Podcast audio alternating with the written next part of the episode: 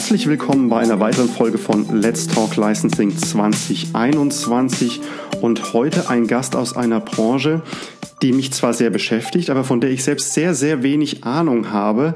Wir sprechen heute mit dem Country Manager von EA Electronic Arts, Jens Kosche. Hallo und herzlich willkommen im Podcast, Jens. Hallo Chris, danke, dass ich dabei sein darf. Und wo du ja sagtest, du kennst dich da noch nicht so aus, das werden wir hoffentlich heute ändern. Das würde mich extrem freuen. Ich, ich freue mich schon sehr auf das Gespräch. Auch bin ich sehr wieder mal sehr stolz drauf, dass du mir zugesagt hast. Ich denke, ihr seid eine der Branchen, die wahrscheinlich trotz aller Pandemie und sonst was sehr, sehr viel um die Ohren haben dürfen. Ich glaube, bei euch läuft's eigentlich soweit ganz gut, oder? Eine Münze hat ja immer zwei Seiten. Also ja, Viele Spieler nutzen gerade unsere Produkte, um am Ende auch äh, zu spielen, aber auch um sich mit anderen Leuten zu treffen, was ja virtuell im Moment dramatisch leichter ist als in Realität. Äh, aber auf der anderen Seite ist das natürlich eine ganz schlimme Phase, in der wir uns gerade befinden. Die persönlichen Situationen auch von unseren Mitarbeitern sind zum Teil, also haben die sich nicht verbessert oder so. Von daher sehe ich das eher zweigespalten, ob wir da in einer guten Situation gerade sind. Also ganz klar die Unterscheidung vom wirtschaftlichen und dem persönlichen. Bevor wir jetzt tiefer einsteigen in die Materie, würde ich dich doch bitten, unseren Hörern mal ganz kurz erläutern, wer du genau bist, was du machst und äh, dass wir einen besseren Eindruck davon bekommen, mit wem wir heute hier sprechen sprechen. Genau, du hast mich ja schon vorgestellt, Jens Kosche. Ich bin verantwortlich für die Geschäfte von Electronic Arts in Deutschland, Österreich und Schweiz. Das mache ich natürlich nicht mein Leben lang, sondern erst seit 18 Jahren bin ich in dieser Firma, weil ich irgendwann mal und vielleicht ich weiß nicht genau, wer deine Zuhörer sind, aber die so ungefähr mein Alter haben, erinnern sich noch, es gab mal die Stellenanzeigen in der Frankfurter Allgemeinen Zeitung und da habe ich doch ein Logo erkannt und die suchten einen Key Account Manager. Und dieses Logo, das war mir sehr im Kopf, ich wusste aber nicht so genau woher, bis ich dann abends meine Playstation wieder angemacht habe und im Pausenmonitor das EA Sports, It's in the Game Logo zu sehen war. Und dann wurde mir erst noch mal richtig klar, wow, was für eine geile Firma, da muss ich unbedingt hin. Und vorher, ähm, also ich bin noch nicht äh, mein ganzes Leben in der Games-Branche. Ich habe angefangen nach der Universität bei Kraft Jakobs Suchard zu arbeiten und habe da Milka-Schokolade und Jakobs-Kaffee verkauft. Bin dann, weil in Bremen vermeintlich das Wetter so schlecht ist, hier ins Rheinland gezogen und habe Maßriegel verkauft. Also äh, mein Leben dreht sich irgendwie um Süßigkeiten bis dahin, war dann kurzzeitig Unternehmensberater für eine große amerikanische Strategieberatung und bin dann zurück in den Vertrieb gegangen äh, und habe bei Johnson Wachs, das sind so Haushaltsreiniger und Duftmittel verkauft, um dann, wie gesagt, in der FAZ diese tolle Stellenanzeige zu sehen. Und seitdem, also vor 18 Jahren war das, bin ich sehr, sehr glücklich, in dieser Firma zu sein und äh, bin dann vom Key Account Manager über mehrere Stationen zum Geschäftsführer geworden. Kannst du dich denn noch erinnern, in welchem Spiel du Pause drücken musstest, um damals das EA-Logo zu sehen? Äh, absolut. Und es war nicht EA Sports, fällt mir dabei ein, sondern EA Games. Das Logo benutzen wir oder also diesen Spruch, when it's in the game, it's in the game, den benutzen wir heute nicht mehr. Es war Command Conquer wenn man, wenn man gerade diesen ähm, ja historisch großen Spruch jetzt in the Game äh, nimmt und auch das wirklich an jedem, auch vor allem ich habe nur Sportspiele gespielt, aber da war es ja immer sehr präsent. Wenn man dann auf so einen Claim irgendwann verzichtet und die Leute trotzdem weiterhin drüber reden in allen Generationen, muss man da auch in der Marketingabteilung sehr viel richtig gemacht haben damals, oder? Äh, absolut. Und wenn man sich das anguckt, ähm, aber äh, kurzer Exkurs, wenn ich öffentliche Vorträge halte, und das passiert manchmal, dann steht man da ja auf der Bühne und guckt in so einen dunklen Raum und dann sieht man da manchmal auch Gesichter, man weiß aber nicht genau, wer ist denn das Publikum. Also sind das Leute, die überhaupt wissen, bei welcher Firma ich arbeite, oder sind das eher Leute, die da äh, unbedarft sind? So, und dann stelle ich mich immer hin und sage, when it's in the game. Und wenn ich dann zurückhöre und manchmal, also nur zwei, drei Stimmen, manchmal von it's in the game, dann weiß ich schon, wie muss ich den Vortrag halten. Und es ist wirklich verrückt, wenn man in, ich sag mal, Sportsbars oder so geht, also wo, ich sag mal, ein Publikum unter 45 ist und man sagt, EA Sports. Man kriegt immer zurück, it's in the game. Also das ist wirklich toll und das liegt, glaube ich, vor allen Dingen daran, dass wir frühzeitig angefangen haben, Games als Marken zu sehen. Weil wenn man sich das anguckt, dieses Dach, also EA Sports oder EA Games, das haben ja ganz viele andere Games-Firmen gar nicht. Da ist einfach das Game an sich die Marke und nicht, es gibt noch ein Markendach, unter der Umbrella sind unterschiedliche Spiele beheimatet. Und das unterscheidet uns einfach, dass wir eben dadurch, dass wir frühzeitig erkannt haben, dass man das als Marke darstellen muss, eben es geschafft haben, in die Köpfe der Leute reinzukommen. Ist denn äh, bezeichnend für diese Markenführung auch die Tatsache, dass ihr ja sehr, sehr speziell in diesem Sportmarkt extrem groß wart? Also das war ja auch eine sehr besondere Beziehung immer von EA und den Sportspielen. Ich weiß, dass ihr auch sehr viele große andere Titel habt. Trotzdem Sportspiel per se und gerade jetzt auch sowas wie FIFA in Deutschland. Ich glaube, dass zum Beispiel Madden auch sehr stark aufholt, weil die NFL eben aufholt. Aber äh, letztendlich FIFA natürlich absolut der Treiber. Der Bezug zum Sport hat das Ganze einfach auch extrem gepusht und euch auch zu trotzdem der Sportmarke gemacht, oder? Das ist ein großes Kompliment, uns als Sportmarke zu bezeichnen. Ja, aber also ein Großteil unseres Portfolios sind Sportspiele und da haben wir sicherlich auch eine eine Spezialisierung drin, weil am Ende, und das ist ja das Motto, when it's in the game, it's in the game, wir versuchen das so detailverliebt, so echt wie möglich in unseren Spielen wiederzugeben. Das zeichnet sich besonders bei Sportspielen aus, weil man ist es ja gewohnt, entweder beim Live-Event oder vom Fernseher, ein Bild zu sehen, was detailliert ist, und wo das passiert, sag ich mal, was ich erwarte. Und mit dieser Haltung geht man ja auch an ein Sportspiel ran. Also ich möchte dann auf meinem TV-Monitor sehen, im Grunde genommen genauso, wie ich das beim Fernsehen sehe. Und diese Abweichung erkenne ich daher viel eher, als wenn ich eine Fantasy-Welt mir angucke oder ein anderes Setting habe. Ne, ähnlich ist das wie äh, bei Need for Speed, wo ich ja durchaus sagen kann, ich fahre da ein Auto, aber mir ist von Anfang an klar, das ist kein realistisches Fahren. Das hat mit dem, wie ich das im Straßenverkehr mache, nichts zu tun. Das heißt, da ist ja mein, mein Gehirn gleich geprimed. Ich erwarte gar nicht, dass das so ist wie in echt. Das ist bei Sportspielen aber anders. Und da haben wir halt eine gewisse Kompetenz aufgebaut, wobei unsere ursprüngliche, äh, also wir heißen ja Electronic Arts, elektronische Kunst, unsere ursprüngliche Herangehensweise ist Kunst am Ende digital darzustellen. Und dass wir im Sportsbereich da so groß geworden sind, hat natürlich eben auch Gründe, dass wir sehr realistisch das alles darstellen wollen.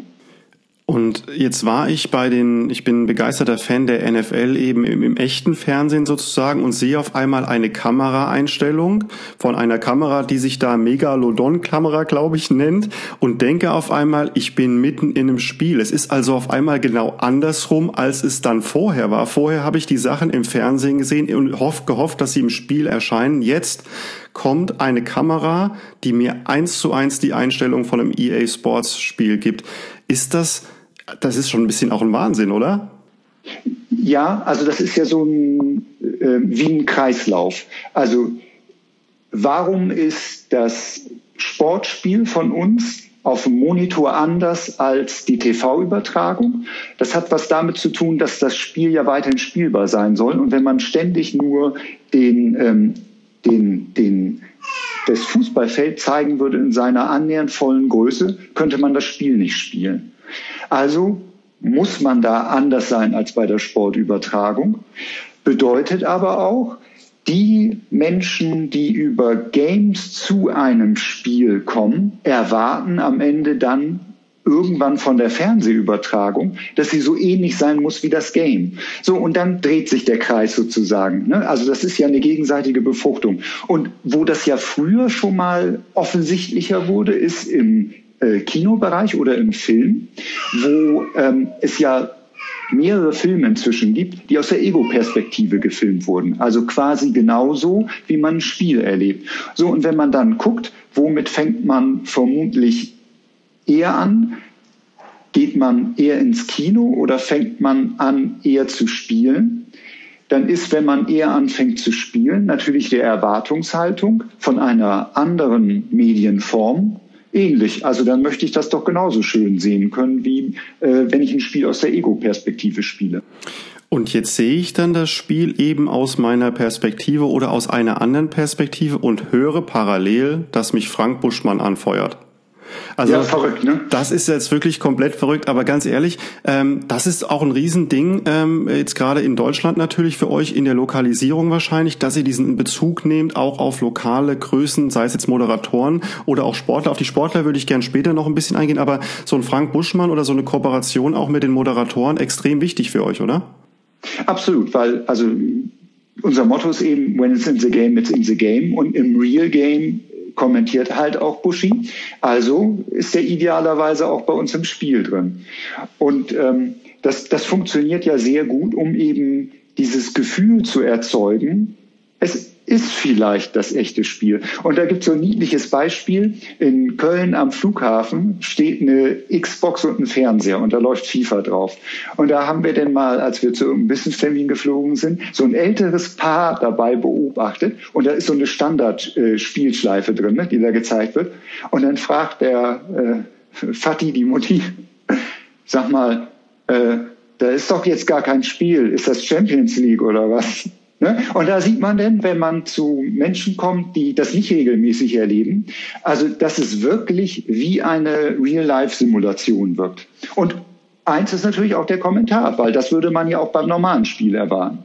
Ich, ich sage hier ganz viele Sachen, die wahrscheinlich für die Zocker da draußen und die Menschen, die tief drin sind, für die ist das alles normaler Alltag. Mich verwundern Sachen immer wieder wie, du sagst jetzt gerade, da stehen zwei Menschen vor einem Monitor und fragen, ob das Champions League ist. Es gibt Dinge wie die Weekend League bei FIFA und sonstige Competitions.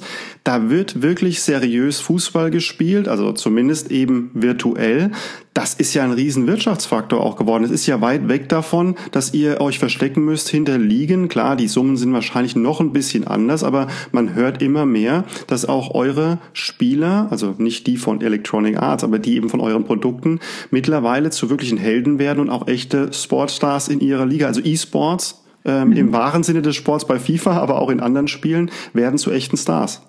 Ja, absolut. Also, und das ist ja ähm, genau da, wo wir eigentlich hingehören, nämlich in der Mitte der Gesellschaft. Und das ist bei FIFA uns, finde ich, besonders gut gelungen, weil wir über die Lizenzen, über das echte Spiel in unserem Game und jetzt auch wieder die Verbindung, dass echte Bundesligamannschaften unsere Spiele spielen und daraus eine Liga machen. Das ist äh, auch wieder dieser Kreislauf. Das eine befruchtet das andere. Und ja, und FIFA ist ja nur ein sehr kleiner Teil der internationalen E-Sport-Szene. Und es gibt ja Länder, Südkorea zum Beispiel, wo eben E-Sportler, erfolgreiche E-Sportler, mindestens auf dem gleichen Niveau sind wie Popstars. Und je mehr Zeit man mit den Spielen verbringt und je wichtiger diese Medienform wird, desto größer wird das auch hier in Deutschland oder Europa werden, dass eben man ein also eine bekannte Persönlichkeit nicht mehr ist, weil man Schauspieler ist oder Instagrammer, sondern eben auch E-Sportler. Und das wird in relativ kurzer Zeit völlig normal sein. Ich habe jetzt in der Dokumentation All or Nothing bei Amazon Prime gesehen, dass die Spieler, das ist jetzt in England gewesen, ich glaube bei Tottenham, die haben mehr auf ihre EA-Rankings geguckt, als auf, in dem Fall war es nicht der Kicker, aber die Sportmagazine, die auch ihre Noten nach dem Spieltag vergeben. Also ihr habt, oder ihr, die Firma Electronic Arts hat da Boxen verteilt mit den Spielen und das Wichtigste für diese Spieler war zu erkennen, welchen neuen Status sie haben. Wie oft bekommst du persönlich Anfragen, E-Mails oder Anrufe, dass jemand sagt, das stimmt doch nie und immer, ich bin schneller als, äh, keine Ahnung, Lewandowski. Ja, diese Werte bringen wir ja zum, äh, also zum Beginn der Saison raus. Äh, da ist das immer ein Riesenthema und das kriegen wir regelmäßig, diese Diskussion. Äh, genau wie du sagst, aber ich bin doch viel schneller, größer, kann weiter springen als der und der. Ähm, ganz krass wird's dann, wenn wir so besondere Karten rausbringen. Und die, die die dann, warum auch immer, nicht bekommen haben, diese Mails sind, also ich kann das alles äh, mit Humor nehmen, aber da merkt man schon, was da emotional im Hintergrund passiert, wenn man das Gefühl hat, man wird nicht so wertgeschätzt wie andere. Und am Ende sind ja diese Benotungen zumindest für die Spieler sowas ähnliches, obwohl sie ja tatsächlich nur die Leistung von ihnen abbilden. Und das, diese Diskussionen entstehen ja häufig, weil vielleicht nicht genau genug gesehen wird, was da eigentlich hintersteckt. Wir haben die genauen Zahlen darfst du mich nicht darauf festlegen, äh, aber über 1200 Leute, die überall auf der Welt sich die bei uns lizenzierten Spiele angucken. Und dann wird überlegt, welcher Spieler bekommt eben in diesen unterschiedlichen Kategorien welche Note. Das ist jetzt für dieses singuläre Spiel ich sag mal, relativ einfach, wie man das äh, festigt. Ne? Da muss man ja nur die Spieler, die man gerade auf dem Platz gesehen hat, vergleichen. Die befinden sich ja aber alle mit, ihrer, mit ihrem Ranking im Vergleich zu weltweit allen Spielen. Das heißt, da gibt es denn regelmäßig bei uns im Büro die Diskussion, der Spieler XY aus Brasilien hat diese Bewertung und der Spieler XY aus Polen hat diese, also die gleiche Höhe. Sind die denn wirklich auf diese, also in dem Feld, wo diese Bewertung zutrifft, sind die denn gleich stark? Ne, und das ist also eine Diskussion, die wirklich, wirklich schwierig ist. Und manchmal haben dann die Spieler das Gefühl, dass sie nicht richtig wertgeschätzt worden sind. Ja, aber diese Diskussion ist der Wahnsinn. Also was da für ein Know-how hintersteckt, um überhaupt auf eine dieser Zahlen zu kommen, total verrückt. Und wir haben die große Ehre, dass bei uns in Köln das Team sitzt, was diese Bewertung macht. Oh, das hättest du vielleicht nicht sagen. Jetzt haben wir den Kölner Keller einmal für die Videobewertung bei der Bundesliga und jetzt kommen auch die Anfragen bezüglich der Spielerbewertung. Aber Hand aufs Herz, wenn du im internen äh, Electronic Arts Game äh, oder Game, äh, Kampf sozusagen gegen deine Kollegen antrittst, wie weit kommt denn der Country Manager von EA selbst, wenn er FIFA spielt? In welchem Ranking stehst du denn selbst bei dem Spiel? Da lachen sich alle bei uns kaputt, weil mit FIFA bin ich wirklich, wirklich sehr schlecht das hole ich aber locker in anderen Spielen von uns wieder raus. Was ist so dein Favorite? Ähm, ich spiele sehr gerne First-Person-Shooter. Das ist natürlich auch noch ein bisschen anders, als eben nur mit Bällen auf die Leute zu schießen. Das heißt also, da muss man sich dann auch schon ein bisschen mit auseinandergesetzt haben. Ähm, die Diskussion über, über letztendlich die Frage nach Gewalt im Kinderzimmer hat sich ja mittlerweile doch etwas gesenkt. Äh, einfach deshalb, weil, glaube ich, erkannt worden ist, dass Spiel und Realität doch sehr weit voneinander weg sind. Auch da ist es ja so, dass die Entwicklung, glaube ich, ein bisschen dahin geht, dass sehr viel mehr Fantasy-Elemente reinfließen. Jetzt ist äh, Fortnite kein Spiel von euch, ähm, aber trotzdem, man sieht also, dass auch dieser Fantasy Faktor da auch eine immer größere Rolle wieder spielt, habe ich zumindest im Gefühl. Also wir gehen weg von der Realitätsdarstellung, gehen immer wieder ein bisschen mehr hin zum Fun oder du, du schüttelst da so ein bisschen mit dem Kopf? Ich glaube, da gibt, existieren einfach unterschiedliche Welten absolut parallel zueinander. Da gibt es äh, Liebhaber von Spielen, die eben so realistisch sind wie möglich. Und da gibt es eben andere Liebhaber, die haben das halt gern etwas bunter oder anders. Ich glaube, diese Welten existieren einfach nebeneinander.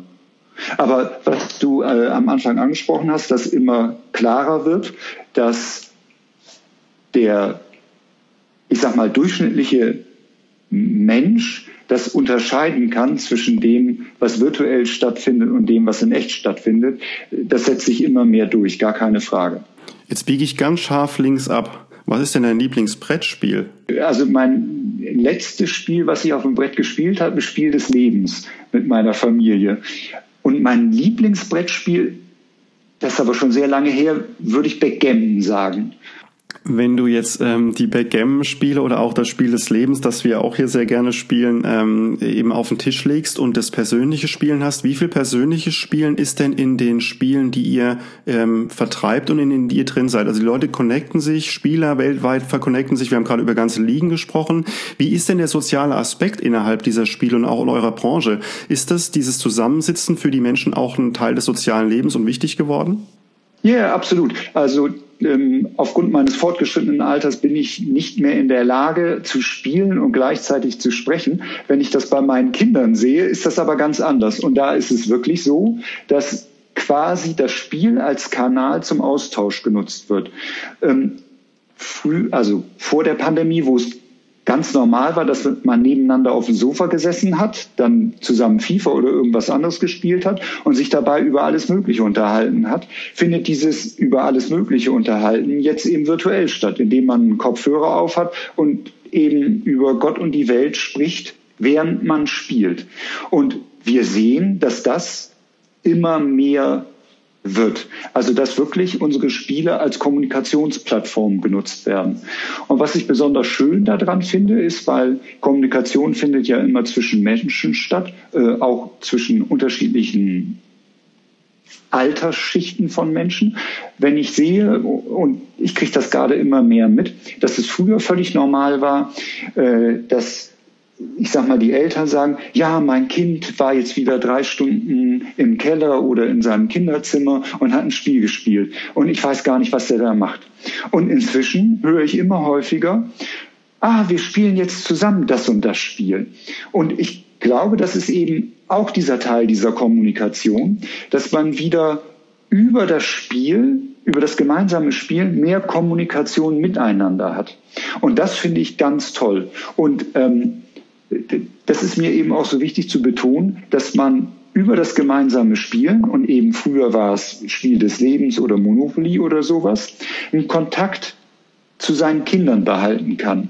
Und das finde ich ist die richtige Wertschätzung dafür. Denn Monopoly äh, fand ich nie lustig, weil ich wusste ja, wie das Spielprinzip ist. Also bei der ersten Runde möglichst viel kaufen, dann hat man relativ schnell gewonnen da genießt man doch die Zeit mit den Kindern zusammen. Und genau das Gleiche findet jetzt virtuell mit unseren Spielen statt. Man genießt die Zeit zusammen. Und das ist eben das Tolle, wenn man dann, ich sag mal, Vater gegen Sohn oder Mutter gegen Tochter spielt oder wie auch immer gemixt. Man hat eine reelle Chance, auch wenn man nicht mehr so schnell mit dem Controller ist. Jetzt könnten wir noch den Philipp Walter dazu holen, den hatte ich auch schon im Podcast. Der hat die Gamers Academy gegründet, der redet nur darüber, wie Leute sich da weiterentwickeln können. Also es gibt sogar mittlerweile Industrien, die er einfach komplett auch mitzieht, weil das einfach aus dem Spiel raus äh, sich erarbeitet. Jetzt gibt's noch eine andere Industrie, die im Moment immer mehr aufmerksam wird auf Spiele, nämlich die ähm, Event- und, und Konzertindustrie. Ähm, also das sind so Leute wie Travis Scott, die tauchen auf einmal in Fortnite auf oder The Weeknd ist über TikTok und dann auch andere Spiele wieder connected. Plauder doch mal ein bisschen aus dem Nähkästchen. Sind das Sachen, mit denen ihr euch auch beschäftigt? Ja klar, also ich meine, das ist ja ähm, die kulturelle Relevanz der Spiele sorgt ja dafür, dass es da erstmal äh, viele Zuschauer gibt oder, oder viele Leute, die sich damit auseinandersetzen, was natürlich einen Einfluss dann wieder auf die auf die reale Welt hat, die eben erkennen, oh, eine vielleicht neue Zielgruppe oder einfach ein Teil meiner Zielgruppe finde ich gar nicht mehr da, wo ich sie bisher gefunden habe. Also gehe ich doch am besten dahin, wo sie heute sind. Und dann entstehen halt solche Ereignisse wie das ich glaube, das ist das größte Konzert gewesen ne? in äh, Fortnite, was es überhaupt jemals weltweit gab. Und das zeigt ja eben, wie relevant das inzwischen geworden ist. Und ihr seid ja ähm, nicht nur ein Milliardenkonzern umsetzen, aber darauf wollen wir gar nicht eingehen, auch, auch äh, Tausende von Mitarbeitern. Aber wie äh, schafft man es? Wir hatten es eben schon mal ganz kurz bei der Moderation, aber wie schafft man denn auch die lokalen Einflüsse dann äh, da einzubinden? Es wird ja jetzt nicht morgen ein Konzern, Konzert von Capital Bra wahrscheinlich in irgendeinem äh, äh, Spiel geben von EA, aber letztendlich könnt ihr eure eigene Voicing da auch reinbringen, dass ihr sagt, der Deutsche, der Schweizer und der Österreicher Markt, der soll da auch Einfluss haben in Zukunft? Ja, yeah, absolut. Ähm, das sieht man ja daran, welche Teams zum Beispiel äh, im Spiel sind oder wie viel Ligen von einem Land in einem Spiel sind. Das zeigt ja äh, regelmäßig den Einfluss. Ähm, und das ist ja auch total wichtig, weil ich glaube, es gibt wenige Sportarten oder, oder sagen wir lieber Entertainmentformen, die so lokal sind wie Fußball. Ne? Also äh, Revierderby ist ja ein schöner Begriff, der das zeigt. Ähm, der gleiche Sportart, 50 Kilometer dazwischen, aber absolute ähm, Feindschaft ist nicht das richtige Wort, aber äh, Opposition gegeneinander zeigt ja, wie relevant am Ende der Content ist, der in so einem Spiel drin ist. Und natürlich muss man dann auch dafür sorgen, dass im Spiel diese Auseinandersetzung mit der anderen Mannschaft möglich ist. Und darum ist es eben so wichtig, also nicht nur ein Verständnis für die Kultur von so einem Spiel zu haben, sondern auch von der Kultur des Landes, die da auch reinfließt. Jetzt bist du auch im Advisory Board von der Branchengesellschaft ähm, oder von Game, glaube ich. Das heißt, genau. du, du, musst dich auch sehr stark damit auseinandersetzen, wie die ganze Branche nach vorne geht. Jetzt ist natürlich die Pandemie und all das, was damit zusammenhängt, ein extremer Booster wahrscheinlich für alles, was ihr gerade macht. Das ist letztendlich fast ein bisschen anorganisch, deshalb, weil alle auch ein bisschen gezwungen sind, vielleicht zu Hause zu sein. So eine Branche und auch gerade ähm, kanadische, amerikanische Konzerne, da habe ich ja auch mal gearbeitet, die wollen ja auch immer wachsen.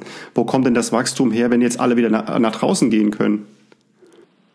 Ähm, da würde ich gerne nochmal äh, drauf eingehen. Das bedeutet aber natürlich auch, dass kreative Prozesse ganz anders jetzt plötzlich stattfinden. Wir waren ein Unternehmen, was äh, in riesigen Open Offices funktioniert hat, wo, glaube ich, kreative Prozesse besonders gut funktionieren. Das heißt, die Kehrseite der Medaille ist nicht nur, dass viele Spieler spielen, was natürlich auch dafür sorgt, dass die Infrastruktur funktionieren muss, dass der ganze Service um Release-Spiele funktionieren muss, sondern auch, wie schafft man es in der Zukunft, diese kreativen Prozesse eben über Homeoffices zu organisieren, was eine Riesenherausforderung ist. Das heißt also auf der Sonnenseite, in der, auf der wir uns vielleicht gerade befinden, da gibt es aber auch Schatten, die ähm, die gelöst werden müssen, diese Herausforderungen. Und da kümmern wir uns unter anderem auch beim Game drum. Ähm, dann ganz viele Sachen wie, das ist einfach eine Industrie, die vom internationalen Austausch lebt. Äh, Gamescom ist ja nur ein Beispiel. Auf einem viel kleineren Level ist, dass die ähm, Producer, Entwickler und so weiter regelmäßig von einer Firma zur anderen wechseln und dann häufig auch von einem Land zum anderen. Äh, das ist im Moment jetzt auch nicht einfacher geworden. Ähm, da gibt es also riesige Herausforderungen, auch wenn das erstmal so aussieht, aussieht, als ob alles eitel Sonnenschein wäre. Letztendlich siehst du aber auch die Entwicklung so, dass ähm, gerade auch diese Zusammenführung in den Generationen ein Stück weit dazu führen wird. Du hast ja gerade angesprochen, dass auch eine ganz neue Spielerschaft sozusagen dazu kommt, dass die auch dabei bleiben und dass die auch letztendlich weiter am Ball bleiben, im wahrsten Sinne des Wortes bei FIFA, aber auch bei anderen Spielen sich immer noch, also die neue Generation, die eigentlich älter ist, aber doch noch mehr zu eurer Käuferschaft auch entwickelt. Ja, absolut. Also wenn man sich den durchschnittlichen Gamer in Deutschland anguckt, der ist sowieso schon 35. Es ist so, dass wir äh, ein sehr junges Publikum haben und ein älteres und dazwischen wird es bisschen weniger von der Spielleidenschaft her, weil eben sowas wie Familie passiert oder ein Beruf. Was ich aber glaube, ist, dass Leute, die heute spielen, egal jetzt in welcher Situation, also ob sie mehr Zeit zu Hause haben oder nicht, und das toll finden. Da gibt es doch jetzt keinen Grund, warum die in fünf Monaten, wenn alles wieder anders ist, damit aufhören sollten. Weil dieses Gefühl, was sie beim Spiel haben, das wollen die doch auch in fünf Monaten wieder haben. Ja, und es ist am Ende ein Kampf um, wie viele Stunden hat man am Tag zur Verfügung für das ein oder andere. Und da stehen wir dann einfach im Wettbewerb, vielleicht mit dem äh, Freibad, vielleicht aber auch mit äh, dem Streamingdienst. Und äh, diesen äh, diese Auseinandersetzung nehmen wir gerne da auf und glauben, dass wir da gute Karten haben. Ja, vielen Dank. Jens, wir biegen ein auf die Zielgerade. Ich kann dich natürlich nicht gehen lassen, äh, wie alle anderen auch, ohne mal zu fragen. Wir haben über Lizenzen und Marken jetzt natürlich sehr stark aus der Gaming-Industrie geredet. Was waren denn die ersten Marken oder die ersten Lizenzen, mit denen du dich äh, in, in frühester Jugend oder in der Kindheit auseinandergesetzt hast? Was ist denn deine erste Erinnerung an so Marken- und Lizenzthemen? Äh, nur, dass ihr Bescheid wisst, das ist mein Sohn Theo, der äh, gerade lautstark sein Mittagessen einfordert. Da hat er auch jedes äh, Recht. Äh, absolut. Äh, ich bin Bremer und in Bremen gibt es so ein Lutschmittel Bremer Babbler. Und das ist das, was mir als erstes so in den Kopf kommt. Und das ist äh, also in Wirklichkeit einfach Zucker in Stangenform. Äh, Gibt ja ganz häufig auf dem ähm, äh, Rummel oder so diese geringelten äh, Zuckerstangen. Äh, das gibt es aber in Bremen als so ein braunes, äh, als braune Stange, die aber als das wäre gut für den Hals verkauft wird. Also wo man denn auch noch eine positive Konnotierung auf das Zuckerzeug macht. Äh, und das ist mir sehr im Kopf geblieben, weil ähm, da auf die Bremer Fahne, die ist, äh, nennt sich Speckflagge, äh, rot-weiß äh, drauf ist. Das ist so die erste Marke, an die ich mich erinnere. Äh, die erste Firma mit einer Marke, zu der ich gegangen bin, ist dann aber Milka Schokolade. Aber äh, die haben auch genug Marketinggeld dann ausgegeben, um mir sozusagen aus dem Kopf den Bremer Butler wieder rauszuwerden. Also wir sind vom Bremer Babbler und auch über die FAZ-Stellenanzeigen zu Backgammon und dem Spiel des Lebens gekommen. Das war ein unglaublich kurzweiliges Gespräch mit dir, hat mir sehr viel Freude bereitet. Auch hier, wie ich das oftmals im Podcast sage, ich glaube, da gibt's noch ganz viele Anknüpfungspunkte für heute. Zum einen, weil ja da das Essen lautstark eingefordert wird und zum anderen, weil wir eben auch schon eine ganze Zeit quatschen durften. Für die Zeit danke ich dir, möchte ich mich recht herzlich bei dir allgemein bedanken. Ja, und ich hoffe, dass wir uns irgendwann mal außerhalb der Pandemie vielleicht wiedersehen und hören. Chris, das war sehr schön mit dir und ich freue mich auch, dich mal im richtigen Leben kennenzulernen. Das würde mich auch freuen. Bis dahin, ganz lieben Dank für das Gespräch. Dankeschön. Tschüss.